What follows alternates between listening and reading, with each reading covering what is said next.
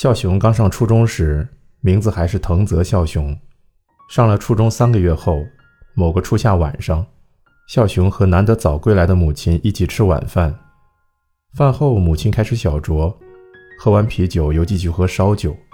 突然打开了话匣子：“孝雄，你有女朋友吗？”“啊，没有。”孝雄有些诧异，看了看母亲的脸，发现她的眼睛充血的厉害。孝雄觉得母亲这副模样醉得很难看，于是把装了冰水的玻璃杯递给她，却被忽视了。母亲有气无力地将烧酒和热水倒进陶制的大杯子里，然后用长勺搅了搅。真麻烦，他还要喝呀。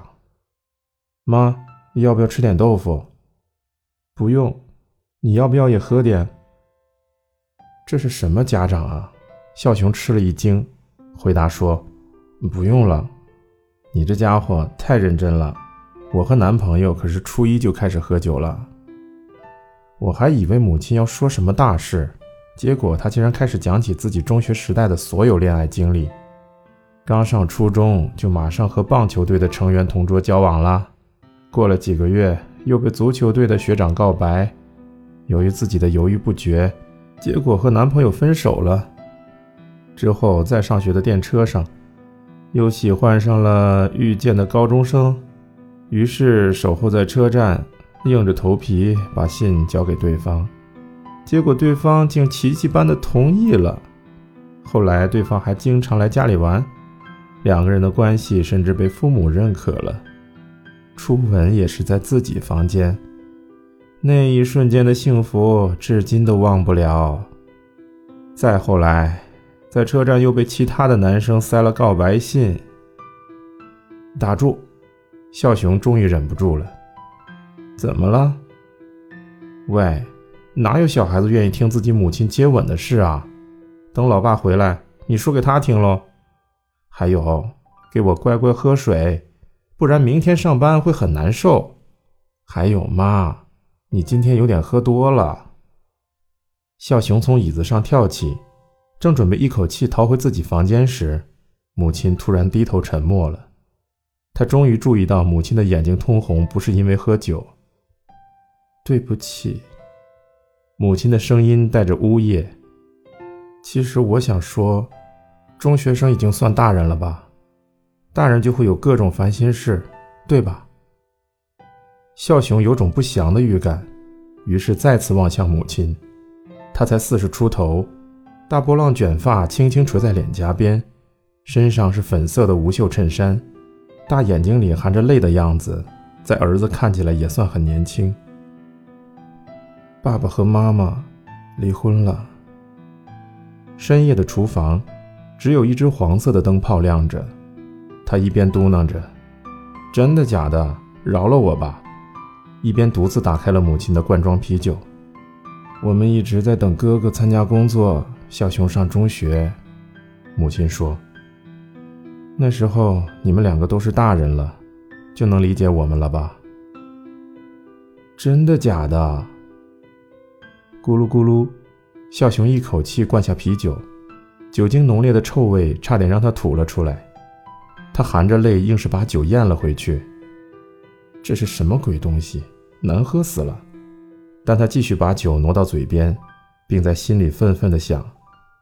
哥哥当然算是大人了，毕竟他大我十一岁啊。可我，初中生还不是大人啊！搞什么啊？至少再等三年啊！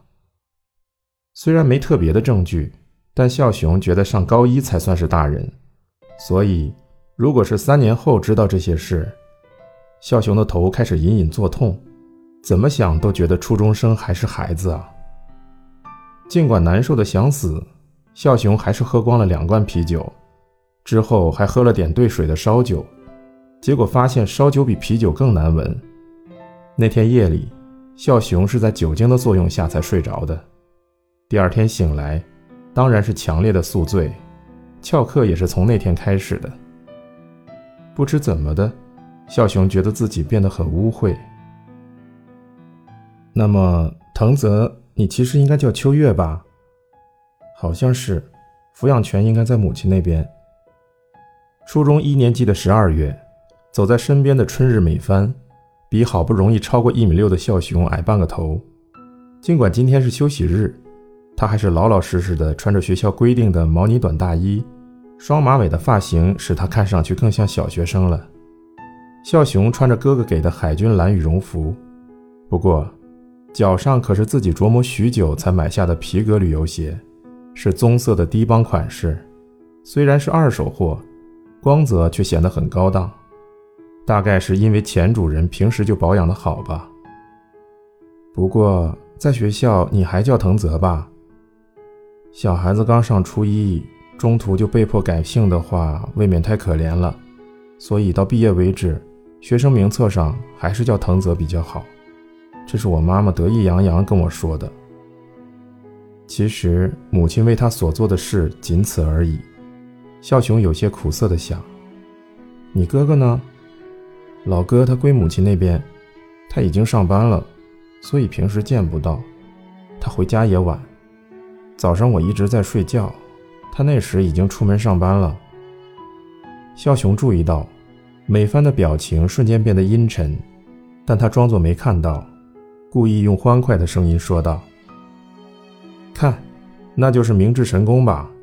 从新宿来，居然要走这么远。”四车线道路两侧是林立的大厦，前方是笨重的首都高速高架桥，再往前却突然冒出了森林。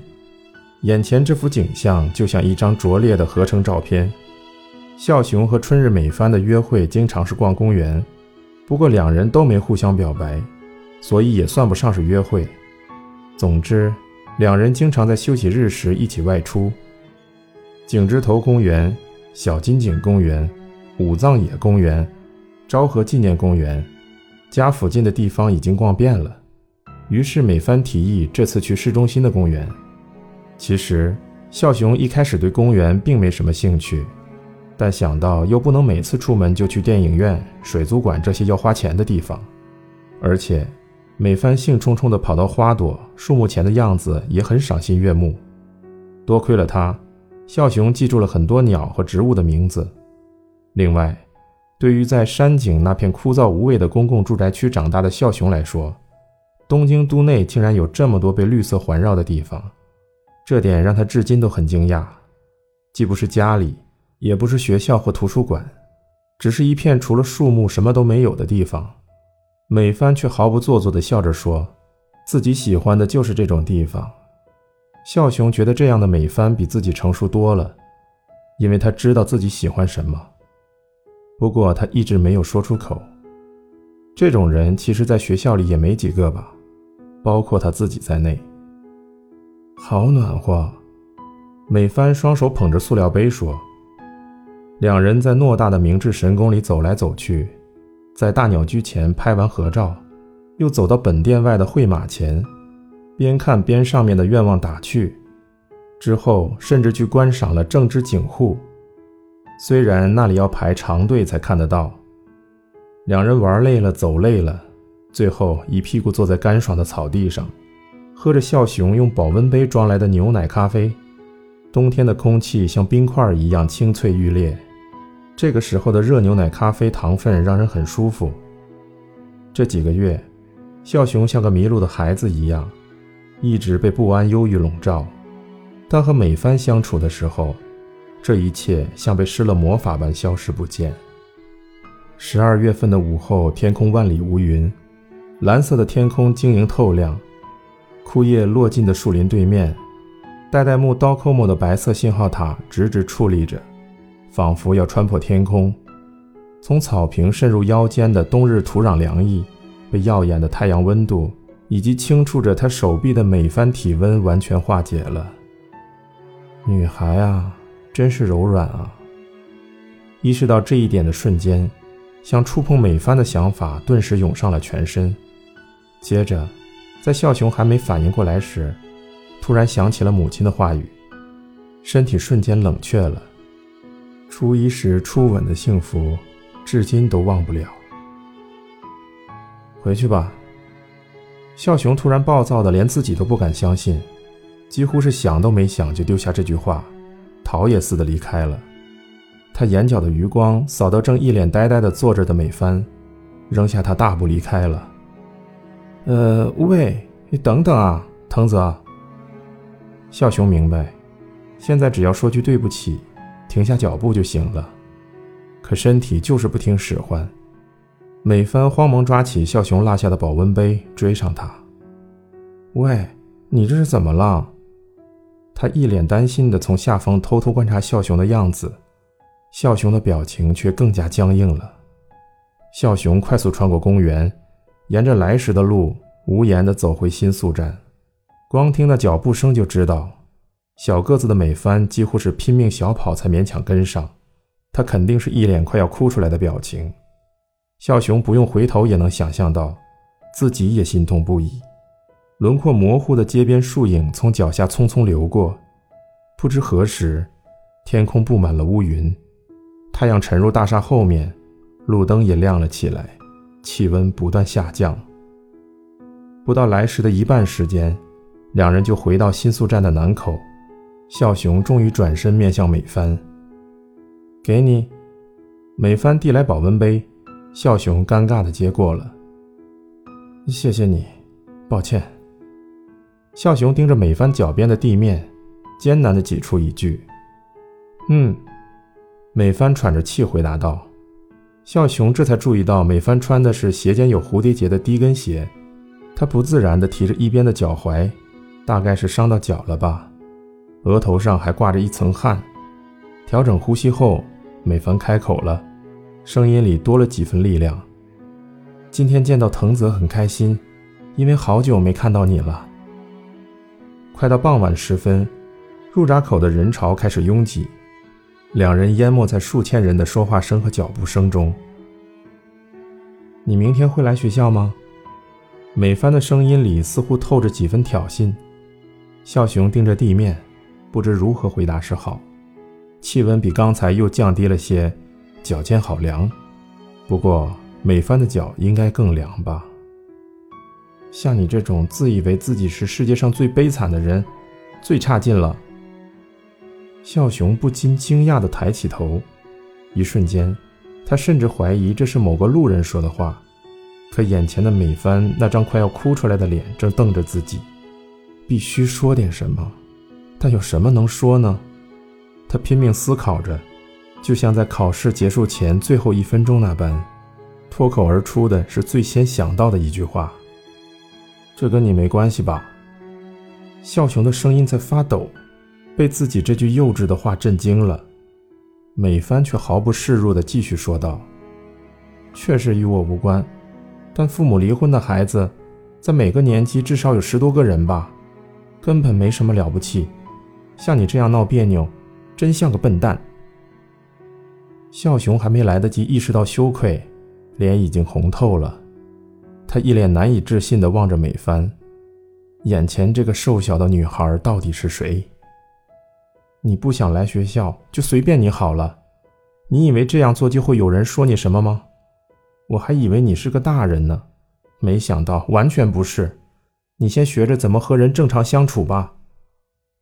孝雄呆呆地注视着从美帆眼中滑落的泪水。我一直以为我熟悉的那个美帆，那个至今为止和我一起走了十几公里距离的美帆，是个不会说出这种强势话语的人。其实。我的心情早被他看穿了，可我又看穿了他什么呢？美帆低下头，丢下孝雄，转身，最后小声说了句：“接吻的勇气你倒是有。”看着他那穿过入闸口的小小背影，很快消失在人潮中。孝雄花了两个小时从新宿走回家里，他完全没心情去坐拥挤的下行电车。走了不久，便开始下小雨。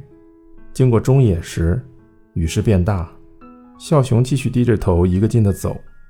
变成雪之前的雨让身体冷得刺痛，还未穿惯的旅游鞋磨得脚发痛。这些疼痛竟带来了奇妙的甜蜜感。小熊不禁有些困惑：这点痛根本算不上惩罚啊！他真希望自己干脆迷路算了。可是。当居住的公共住宅在路灯的照射下出现在雨幕中时，他却安心的快哭出来。